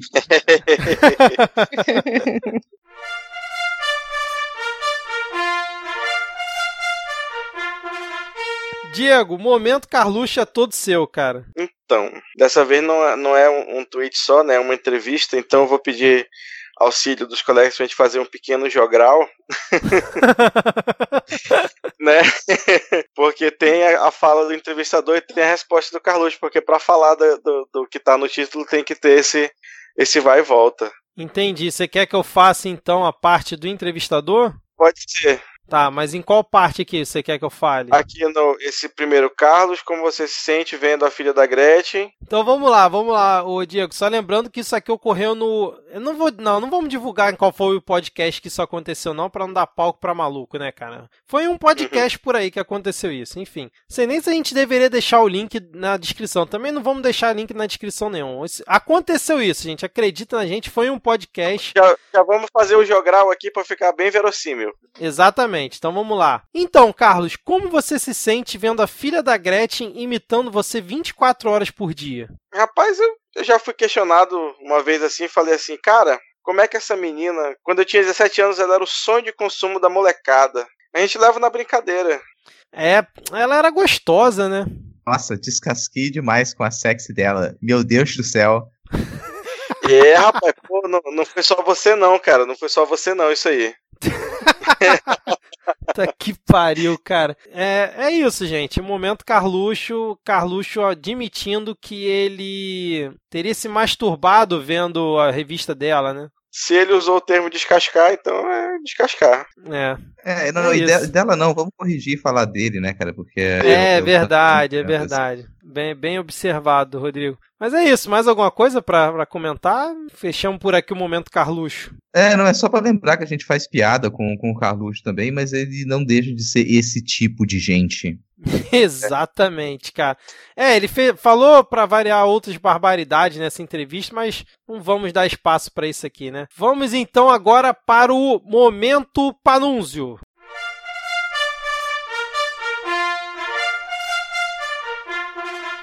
É, não, a gente tem dois tweets do, do Panunzio aqui, né? Até que ficou pra, pra escolha. Ele tem, ele tem produzido bastante nessa, nesse site do Hilder. É, ele, ele foi um dos primeiros lá a comentar sobre o, o corte de cabelo do, do nosso Bozo. E ele diz: E ficou lindo com esse cabelo. Hein? Quem será? Em quem será que o barbeiro presidencial se inspirou? Daqui a pouco tá cheio de miliciano com esse mesmo estilo de corte que faz, fez muito sucesso na Europa há 90 anos. Cara, eu não duvido nada que daqui a pouco vire moda e tá um monte realmente de, de miliciano, de bolsominion aí repetindo esse corte de cabelo dele. Se colocar um, um bigodinho ali, vai fazer a figura completa. É, só lembrando que quem falou isso foi o Panunzio, tá, gente? A gente tá só reproduzindo aqui a ideia dele, tá? Só pra deixar isso claro. Ah, mas não tem nada demais a dizer que o corte de cabelo ficou igualzinho ao corte de cabelo do Hitler. Rodrigo, por favor, vamos tentar não ser processados, cara. e o outro momento, qual foi, Rodrigo? O bom é saber que, enquanto uma parte da direita caminha para a irracionalidade, outra amadurece politicamente. Falo de Kim Kataguiri, Fernando Holliday e Alexandre Frota. Além disso, demonstraram ser capazes de fazer autocrítica, coisa que políticos não sabem o que é. Caramba, desculpa ter, ter ido enquanto você falava, cara, mas não deu pra segurar. Não dá, cara. Pô, bicho, tipo, ama- amadurece politicamente. No caso do Kim Kataguiri, tem muito pra amadurecer, né? Afinal, pois jovem. É, Uhum. exatamente. O Ho- Holiday também, né? Se for por esse critério. Cara, em, em algum momento a gente vai descobrir que, que, que, sei lá, cara, o, o Holiday é ameaçado, alguma coisa assim, porque, sei lá, vez ou outra, ele. Você pega algumas pessoas comentando como que é possível que, que aquela pessoa que tá lá na, na Câmara e, e- e conversa com o pessoal direitinho, que parece educado, ele só se- ele se transforma quando ele pega o microfone e começa a falar um monte de coisas que parece decorada, um monte de besteira decorada para extrema direita e que isso não condiz com o comportamento dele fora de lá. É uma figura muito, muito estranha, cara, muito, muito esquisita. Eu fico muito na dúvida sobre o que, que esse sujeito tá fazendo ali. Cara, mas tem muita. A partir do político, né? Essa galera costuma trabalhar com juventude, eles sempre trabalham nessa, nessa chave da, do discurso falado. É só você pegar, por exemplo, um jovem da, da UJS, você está com ele na mesa de bar conversando, ele tá falando normal. Ele, aí o microfone tocou na mão dele, aí a garganta já aumenta, ele começa a fazer o mesmo discurso mecânico, com as mesmas entonação, as mesmas vírgulas e gritando. né? Então essa molecada ela é muito bem treinada nessa, nessa retórica para se vender, né? Para se promover baseado nisso, nesse tipo de, de coisa. E aí chega uma hora que o personagem engole o, a pessoa, né? E aí você não sabe mais quem que é o, o, o militante de cima do palanque e quem que é o ser humano. E vocês acabaram de presenciar a extrema capacidade do Diego de pegar qualquer gancho para falar mal da UJS. então vamos agora para a parte que todo mundo acha chato. Bom, começando aqui então nosso último bloco, como bem colocou aqui, não sei quem é aqui na pauta, soltaram a coleira do bode. É porque novamente em uma semana o Bolsonaro conseguiu falar uma quantidade de impropérios tão grande que a gente até tirou lá do Polêmicas, Piadas e Tretas e jogou aqui pro último bloco. É, por onde que a gente consegue começar aqui sobre o Bolsonaro? Porque parece que ele realmente perdeu o filtro total. Ele já não tinha, mas tinha muitos analistas políticos que falavam: não, quando ele chegar lá na presidência, ele vai dar uma mansada, vai dar uma acalmada, não vai ser aquilo que ele era como deputado. E acho que ele aproveitou o recesso do, do Congresso, quando as coisas ficam mais tranquilas em Brasília, para assim, atacar todo mundo de qualquer tipo e achar que, sei lá, ele tá, ele é um soberano absolutista, alguma coisa assim, que ele não precisa se importar com nada, né? Com rito nenhum. Por onde que a gente começa aí? pelo, pelo caso do helicóptero? É, cara, esse pessoal é, tá um pouco em ordem aí, mas isso é o Bolsonaro, assim, é isso que ele era durante a campanha, é isso que ele sempre diz, que ele sempre propagou. Estranho era ele estar tá sendo controlado durante esses seis meses. Eu acho que a palavra é realmente controlado, né? Que tem o, talvez o principal, a principal fala mais complicada e pesada e aversiva que dessa dessas que ele proferiu nos últimos tempos foi sobre o pai do Fernando, do Felipe Santa Cruz, que é o presidente da, da UAB. O pai dele era o Fernando Augusto de Santa Cruz Oliveira, né, que desapareceu durante a, a ditadura militar. Ele era integrante da Ação Popular, então, que era uma organização contrária ao, ao regime da, da ditadura. Ele foi preso em 74 e ele nunca mais foi visto. Acho que nessa época o Felipe Santa Cruz tinha dois anos, alguma coisa assim, e o Bolsonaro veio atacar o, o Felipe Santa Cruz dizer que se ele quisesse saber o que aconteceu com o pai dele, que o Bolsonaro sabia. Foi, essa foi a fala, né? E aí vocês já deduzem o impacto que isso tem. Você imaginar que, que o seu pai desapareceu, simplesmente desapareceu, por, por, pelas opiniões que ele tinha. Ele tinha opiniões, ele era contrário ao governo, e ele desaparece um dia, é levado pelo governo, provavelmente morto. E a gente tem documentos que provam que isso foi uma, uma ação do governo, uma ação do Estado, que ele não, não, foi, não foi perseguido ou morto ou, des ou desapareceu de outra forma. E Bolsonaro vem com essa fala, que vem em conjunto também com desacreditar a Comissão da Verdade, né, dizer que aquilo era tudo balela e coisas assim, que a gente já estava habituado a ouvir e dizer esse tipo de coisa, mas eh, o qual, quais as consequências? A gente agora, muita gente começa a se perguntar, peraí, agora ele é presidente, ele não está mais em campanha, ele pode continuar a falar aquilo que ele falava em campanha, ele pode continuar a ter esse tipo de comportamento, ele pode dizer que tem informações sobre um desaparecido, como se fosse brincadeira? Exatamente, Rodrigo. Belo resumo, cara. Foi, assim, perfeito. Diego e Alana, o que, que vocês querem comentar a respeito desse ponto? Já que se já quiser introduzir nos, nos outros absurdos que ele falou, podem ficar à vontade aí. É, eu não tenho muito o que comentar, assim, mas é mais que é, nada disso me choca, porque de fato são coisas que ele sempre falou. Ele lá no gabinete dele de deputado tinha é, as fotos de todos os ditadores da, da ditadura militar, e aqueles são os grandes ídolos dele. Então, esse sempre foi um modelo que ele seguiu. E agora é, ele tem aí é, milhões de votos que validaram o discurso dele. Então é óbvio que não, ele não vai parar de falar essas coisas. Ele agora está validado para poder dizer tudo que ele quer falar. Então, é isso, assim, nada disso, infelizmente, nada disso me choca, me surpreende, né? É, é o que é esperado dele. Ele falou que o, o Santa Cruz lá tinha sido morto pelos próprios militantes da esquerda, o que a documentação da aeronáutica desmente né, como o Rodrigo falou, foi uma ação do Estado, né, e como ao se referir às vítimas da ditadura, né, a gente costuma dizer que ele não desapareceu, ele foi desaparecido, né? Ele, assim como centenas de, de outros, milhares de outros, né? Que e é, é de uma de uma crueldade, assim. Sim. Eu lembrei daquela, é, daquela, daquela cartaz que tinha na porta do gabinete dele, uhum. na Câmara dos Deputados, né, dizendo para as famílias dos desaparecidos da guerrilha do Araguaia quem procura osso é cachorro. É, exatamente. Sim. E, né, e aí eu, eu, eu paro, penso nesse tipo de crueldade tão baixa, sabe? E eu volto lá no que eu falei no começo. Como é que alguém que, sei lá, profere é, alguma religião que se diz baseada, qualquer religião agora falando, se diz baseado no mínimo de, de convivência com o próximo, de amor, de respeito, ouve isso, vê isso e acha normal, e acha tranquilo, e acha que tá tudo bem, ele tá só brincando. Não, gente, imagina você cresceu sem seu pai, sabendo que seu pai foi morto pelo Estado, e aí agora vem o chefe desse Estado tirar onda com a sua cara, basicamente.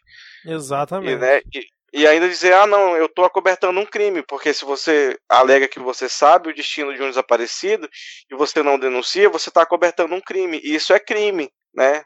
E, e vai além da, da, mera quebra de decoro por protocolo ou por liturgia do cargo. Isso é um crime.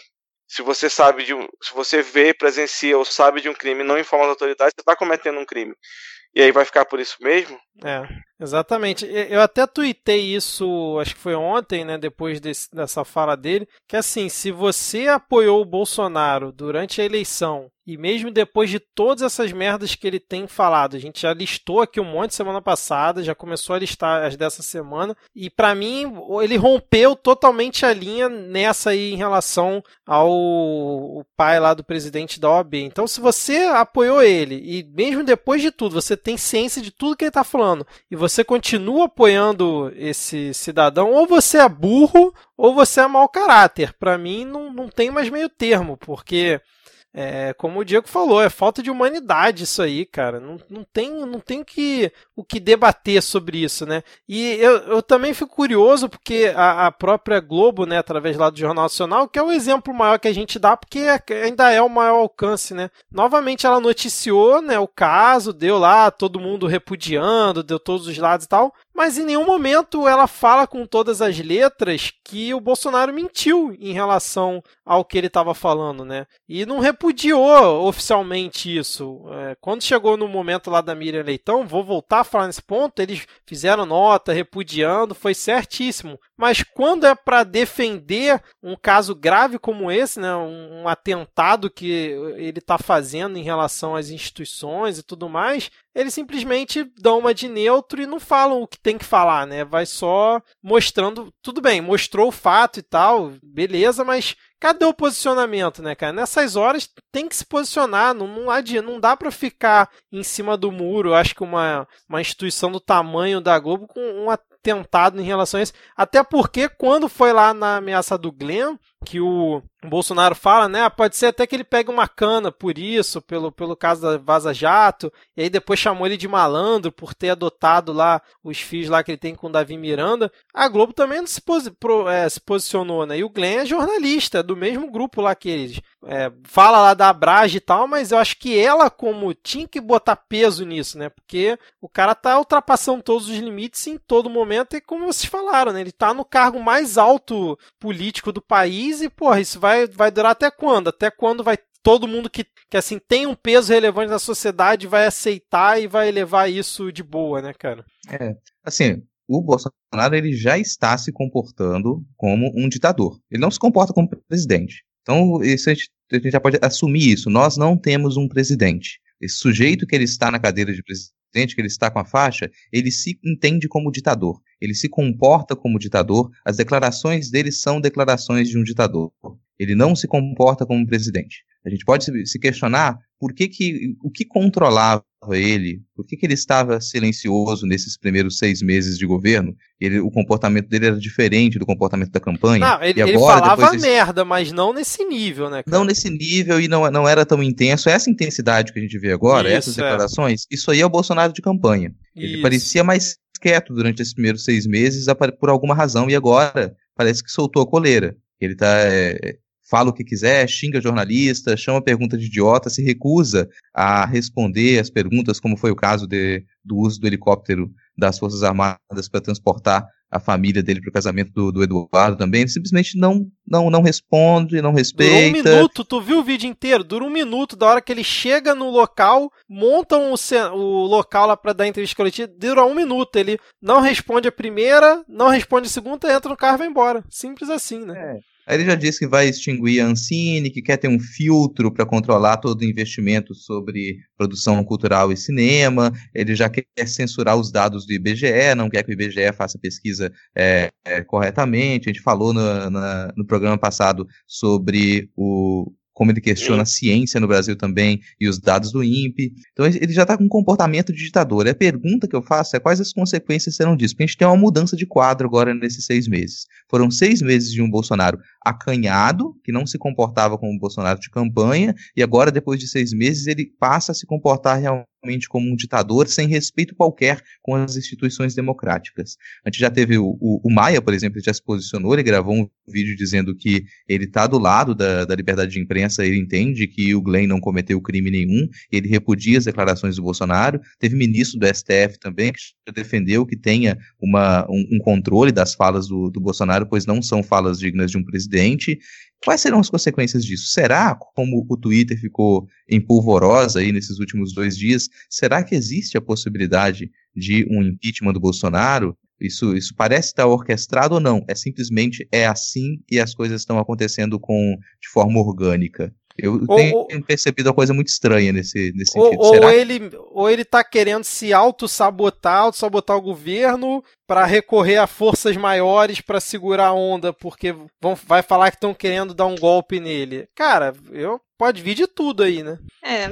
E essa, essa guinada mais autoritária dele já é algo também que era realmente esperado, assim, de dele tentar entrar, dele tentar fazer o, o, jogo, mas perceber que, que não é possível fazer as coisas do jeito que ele quer, então ter essa, essa guinada mais autoritária. É, tem algumas pessoas que já apostavam nisso, só que isso acabou sendo mais rápido do que o esperado, né? As pessoas Exatamente. achavam que isso ia acontecer mais um pouco para o final, do metade para o final do mandato.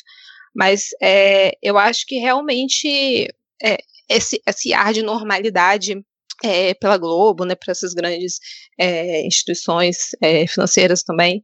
Isso é uma coisa que realmente me incomoda muito, mas é o que é de fato aquilo é esperado, assim, que nem saiu aí, eu não sei como foi, foi essa semana também, que o presidente do Itaú falando que, avaliando que as declarações do Bolsonaro não atrapalham as reformas.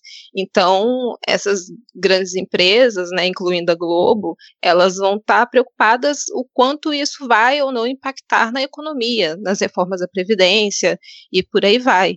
Então, isso só vai realmente causar algum impacto de vai ter impeachment ou não, se isso começar a atrapalhar esse projeto de destruição neoliberal do país, né?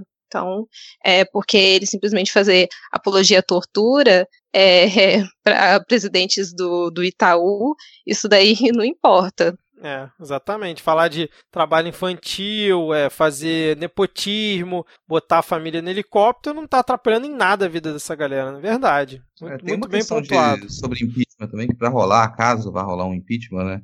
Você precisa que uma outra figura ela se destaque e ela encabece o pedido de impeachment. No caso da Dilma, foi o Cunha.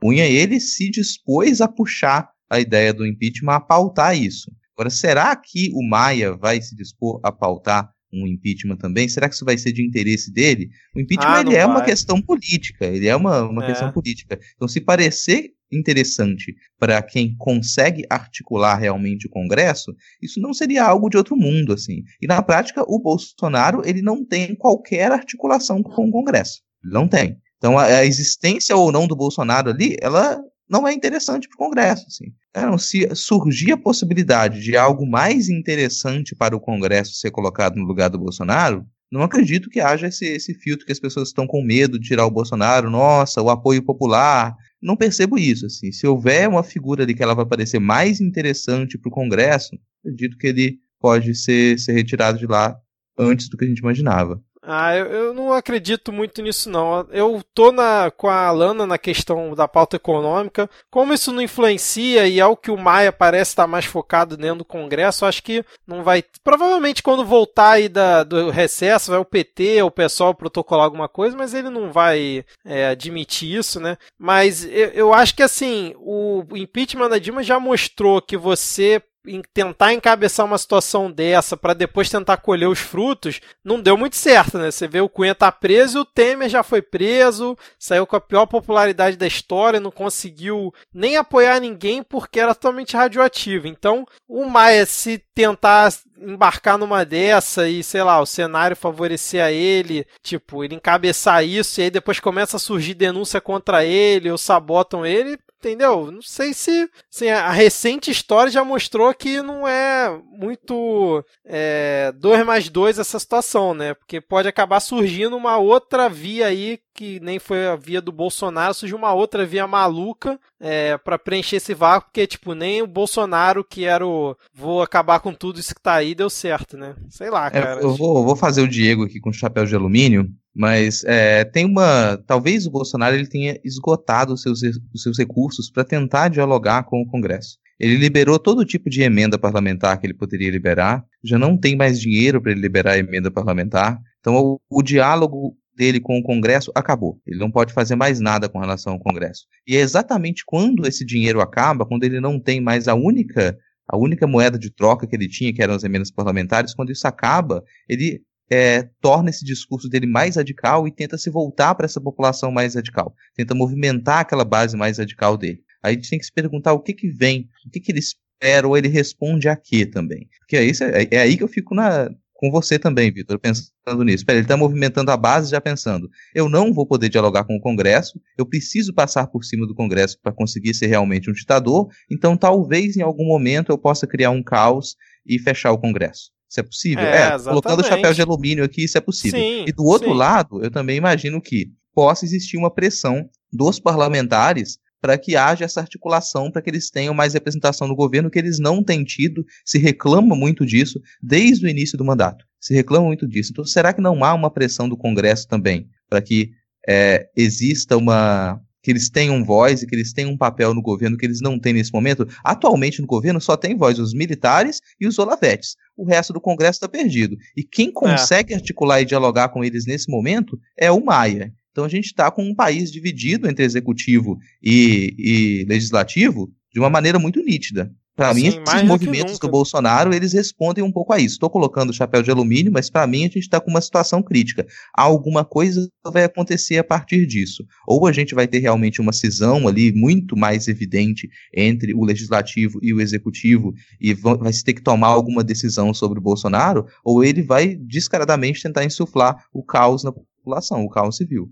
É, porque você vê que o Guedes e o Moro, por exemplo, que são grandes bastiões do governo, estão quietinhos em todas as declarações, né? Não, não comentam nada. Então, isso também começa a me deixar uma pulga atrás da orelha, sei lá, cara. Tá muito. Tipo, ele tá jogando muito solto e ninguém fala nada, né? Tá, tá muito estranho isso aí. Bom, mas vamos, vamos correr aqui, porque realmente eu tô com um horário hoje aqui, né? É, a gente tem mais dois tópicos para comentar. Vou deixar o- vocês falarem aí, se possível, brevemente, apesar da gente saber que o assunto é muito sério, tão sério quanto as bobagens que o Bolsonaro fala, mas acaba que o Bolsonaro acaba é, repercutindo mais, né? Porque afinal é o presidente. Mas vamos aí falar sobre os dois tópicos que faltam aqui na nossa pauta. Então, volto eu aqui neste momento da parte que todo mundo acha chato, falando de assunto chato, né? É, mais um capítulo né, da guerra de facções que se desenrola nas, nas, nos presídios aqui da região norte, que é por onde passa né, o grosso do tráfico, do tráfico de drogas que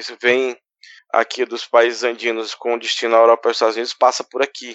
Né, por isso que aqui é tudo tão disputado, por isso que aqui vive, até, daqui até o Nordeste vive tendo massacre em presídio, né, não é à toa, é porque o exército que devia estar fazendo a guarda das nossas fronteiras, que devia estar fazendo uma política de enfrentamento ao tráfico de drogas onde ele acontece de fato, está subindo tá subindo o morro no Rio de Janeiro para matar preto e pobre, em vez de estar fazendo guarda de fronteira aqui na Amazônia, né, na- ou até no Mato Grosso, que é por onde entra né, a carga de droga, a carga de arma que vai abastecer o tráfico de droga no Rio de Janeiro, em São Paulo, e que vai abaste- abastecer o tráfico de drogas na Europa e nos Estados Unidos, né, principalmente aí a, a cocaína e a, e a maconha. E aí, enquanto é, não existir uma política real que ataque as causas da, desse tráfico e fique só é, nessa política de genocídio da população negra, né, uma política cruel, né, que esse sádico desse governador do Rio de Janeiro é uma, um avatar, né, um avatar da, da, da desgraça, da personificação do, de tudo que não presta, falando que, sei lá, ah, vou mandar prender quem fuma maconha na praia. Meu amigo, você pode prender toda a população que frequenta a porra da praia, quem fuma e quem não fuma. Enquanto você não tiver uma fiscalização de fronteira correta, enquanto você não tiver uma regulamentação desse mercado, enquanto você não tiver um combate às causas, você vai ficar só matando gente, matando preto, matando pobre, matando favelado. Mas é isso que é isso que se quer, né? A guerra às drogas existe para isso, para fazer esse controle populacional. E aí no- no- nos presídios não é diferente, né? Morre-se de todas as formas e aí aqui no norte morre-se de verdade em rebelião e guerra de facções, né? Só para dar um pouco de detalhe da notícia, foram 57 mortos aqui no, numa rebelião no presídio em Altamira, no estado do Pará. Né, já aqui em Manaus já tinham sido mais 50 e poucos há uns dois meses atrás, né, e esse número vai crescendo. E lembrando que quando você entra na cadeia, você é obrigado a escolher uma facção. Você pode ter sido preso por, sei lá, roubar uma lata de manteiga. Quando você entra na cadeia, você tem que escolher uma facção, porque senão você é morto. Você tem que escolher um lado. E aí, nessas horas, não, é, não são só os chefes das facções que são mortos. Eles entram no, no pavilhão da facção é, oponente e eles matam todo mundo. Então tem gente ali que muitas vezes foi preso como um aviãozinho de beira de rua, né, que é o que a polícia gosta de fazer. E aí essa pessoa morreu e agora tem mais uma família, né, que não tem um membro para ajudar a sustentar, né? Tem mais uma família que já perdeu aí um pai, uma mãe, um filho, e aí é mais uma família desamparada, é mais uma família que provavelmente vai passar necessidade. Aliás, vai passar fome, né? Que esse, o, o presidente disse que não, não existe fome no Brasil, mas existe.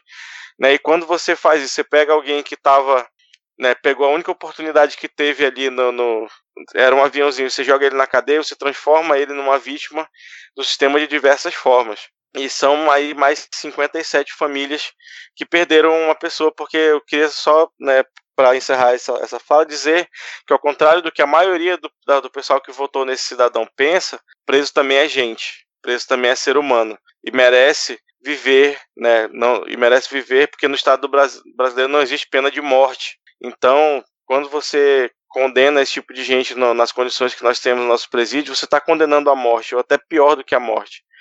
E aí a, a, acabam sendo feito esse tipo de, de vingança barata que, que, as pessoas confundem com justiça e comemoram enquanto comem, sei lá, um almoço de domingo depois de rezar um Pai Nosso. Perfeito, Diego. Nada a acrescentar. Rodrigo, Alana? É, não, eu também não tenho muito que, que acrescentar, assim, só é, reforçar o discurso antipunitivista que a gente tem que fechar a prisão, não é construir mais prisão, porque prender gente é, não adianta, assim, a gente tem a terceira maior população carcerária do mundo e é, a violência só aumenta, então, assim, acho que é uma conta que não fecha, né, é, a gente precisa realmente rever todo esse discurso punitivista que a gente tem de tem que prender gente, porque isso não está resolvendo, muito pelo contrário. E aí, Rodrigo, você vai querer comentar ou já vai puxar não, o próximo tópico? Sinto contemplado, assim. Não, vou fechar com aquela, com aquela que para mim talvez seja a notícia mais, mais triste dessas últimas duas semanas, assim. A gente, todo, em todo programa, praticamente, a gente bate nessa tecla de que a população indígena é uma das populações mais desassistidas do país, que o direito às terras tem sido colocado em xeque desde de, da ascensão do Bolsonaro. Já estava em risco, já era complicado nos governos do PT também, mas agora isso tomou uma outra escala. E, da, e o acontecimento dessa última semana diz muito pra gente, que é a invasão da, da terra indígena do povo Ayampi, no Amapá, no oeste do Amapá. Na semana passada, segunda-feira, dia 22, o líder dos Ayampi, Emira Ayampi, ele foi assassinado a facadas. É, os invasores, que aparentemente são garimpeiros ou são contratados por garimpeiros, eles é, se instalaram na, na, na aldeia Ararimã, eles forçaram a saída do, da população Wayampi de lá, que estão numa aldeia vizinha, fica lá, tudo, tudo lá é acesso ou, em parte a pé,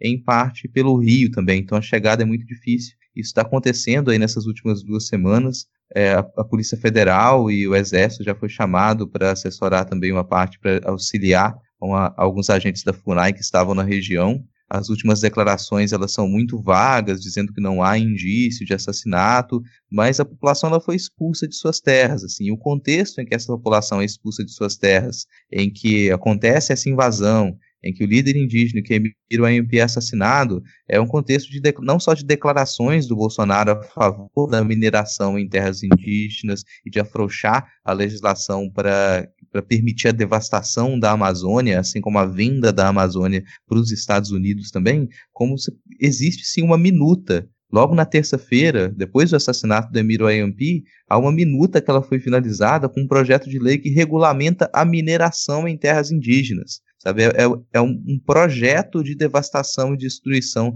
da Amazônia e das terras indígenas.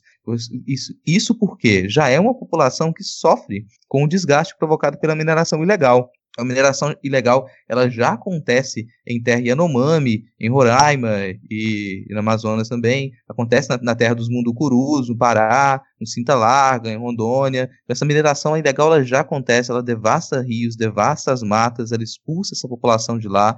Lembrar que a, a propriedade dessa população é coletiva, uma, uma uma propriedade coletiva não deve seguir os mesmos padrões que esse governo espera que toda propriedade ela seja privada. Isso fragiliza ainda mais essa população quando não é assistida pelo Estado. Por ser uma propriedade coletiva, elas estão à mercê das decisões do Estado, das decisões da União sobre as suas terras. E a, essas invasões, agora esse tipo de assassinato, tem sido festejado pelo governo, incentivado. Então, isso não é a primeira vez que isso acontece, não é a primeira situação. A população munducuru está em guerra, está defendendo as suas terras com as próprias mãos, porque não tem nenhuma, nenhuma defesa, não tem nenhum posicionamento do Estado a favor dos munducuru, por exemplo. Então, isso, para mim, essa foi a notícia mais triste dessas últimas duas semanas, e o pior é saber que isso continua a acontecer que não adianta você chamar a polícia, não adianta você chamar o exército, não adianta os agentes da FUNAI estarem lá, porque o Ministério Público vai e diz que não, não está acontecendo nada.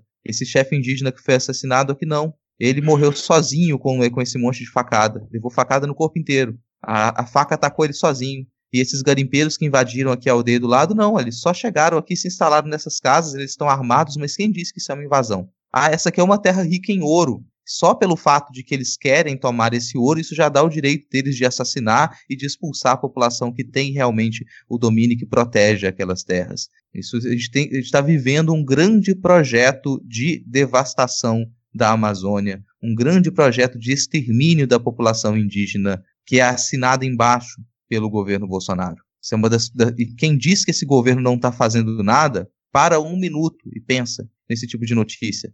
To, e todos os dias chega uma notícia diferente sobre isso, uma notícia nova. Esse governo ele está fazendo sim, ele está colocando em prática esse projeto de devastação. É, é, é até e difícil. Qual foi, qual, qual foi, a resposta do Moro hein, quando ele mandou averiguar lá? Que ele falou que a Funai e o Bob foram lá e aí averiguaram que não tinha nada disso, né? De é, invasão. É, disseram que não tem indícios de assassinato e de invasão. Basicamente está dizendo que toda essa população indígena, todos os agentes da FUNAI, todos, as, todos os repórteres que coletaram informações, todos eles estão mentindo. Todos eles é. estão contando mentira. Pois é. Bom, gente, é... eu não tenho mais nada a acrescentar, até porque eu já estou com o meu tempo aqui. Preciso realmente fechar aqui a gravação. Vamos... A gente volta depois nesse tema na próxima semana, se continuar reverberando, mas acho que o Rodrigo já conseguiu explanar muito bem sobre o assunto. Vamos rapidinho aqui para as dicas culturais. É... A minha dica cultural dessa semana é o Segue o Fio número 36, com a participação do Rodrigo Hipólito, que ele narrou uma thread do Denis Almeida e tá sensacional. Se você está escutando aí o Midcast, seja por agregador, Spotify, seja lá por onde você estiver ouvindo, procura aí o Segue Fio 36 que o menino Rodrigo tá lá dando uma palhinha no Segue o Fio. Lá eu tô menos Vamos irritado, lá. lá ninguém vai me ouvir xingar, então você quer me ouvir a minha voz com um pouco mais de placidez, né? Dá uma. Solta o play. É verdade. Vamos lá, rapidinho aí, indicações. Só indicar que a série Good Omens, que eu vi ontem no Tapa, ela é da, da Amazon Prime Video, mas ela também está disponível naquele serviço da pipoca lá. E é muito divertido, beijo. serviço da pipoca. Vamos lá. A minha, minha é muito boa é... mesmo. Não, só ia Não, reforçar que Good Omens a gente assistiu, é realmente muito boa. Vamos lá, Lana e Rodrigo, fechando aí. A minha indicação é um podcast também, um podcast que está com poucos episódios, ele é novo. É um podcast chamado Originárias, onde você conhece artistas e músicos indígenas contemporâneos. Então já relaciona com a última é, notícia que a gente teve ali. Aproveite um pouco da arte da cultura indígena enquanto ela ainda existe. Excelente, cara. E você, Alana, tem alguma coisa para indicar hoje? Pô, nem pensei em, em nada para indicar. Eu só vou fazer o jabado não pode tocar, então é, que a gente tem foi. Como que é o nome daquele episódio que você gravou? Eu não sei se você já indicou aqui também semana passada, né? Tem não, isso. eu raramente indico Não Pode Tocar. Ai, que ótimo. Então vou aqui fazer o, o jabá. É porque tem aquele episódio que você gravou. Acho melhor você falar sobre o episódio, sobre o trabalho da Salissa. Ah, a gente, a gente tem um ensaio, né, que, que a Alana e eu fizemos pro, pro Não Pode Tocar, que é o Identidade e Alteridade, que a gente fala um pouco sobre essa construção histórica do eu e do outro e como que isso pode, essa separação pode levar à desumanização do outro. Então, esse foi o penúltimo episódio que a gente publicou. O último episódio que, que a Fabiana e o André constroem crônicas do cotidiano, falam um pouco de como funciona o processo poético no dia a dia, para a gente aproveitar os pequenos detalhes da vida. Excelente, muito bom, gente. É, todos os links das notícias que a gente comentou aqui vão estar na descrição do episódio, se você quiser clicar, conferir mais detalhes. Mas vamos fechando por aqui hoje, dar tchau para os ouvintes e até a próxima. Valeu, tchau, tchau. Falou, tchau, tchau, Falou, galera. Valeu, falou.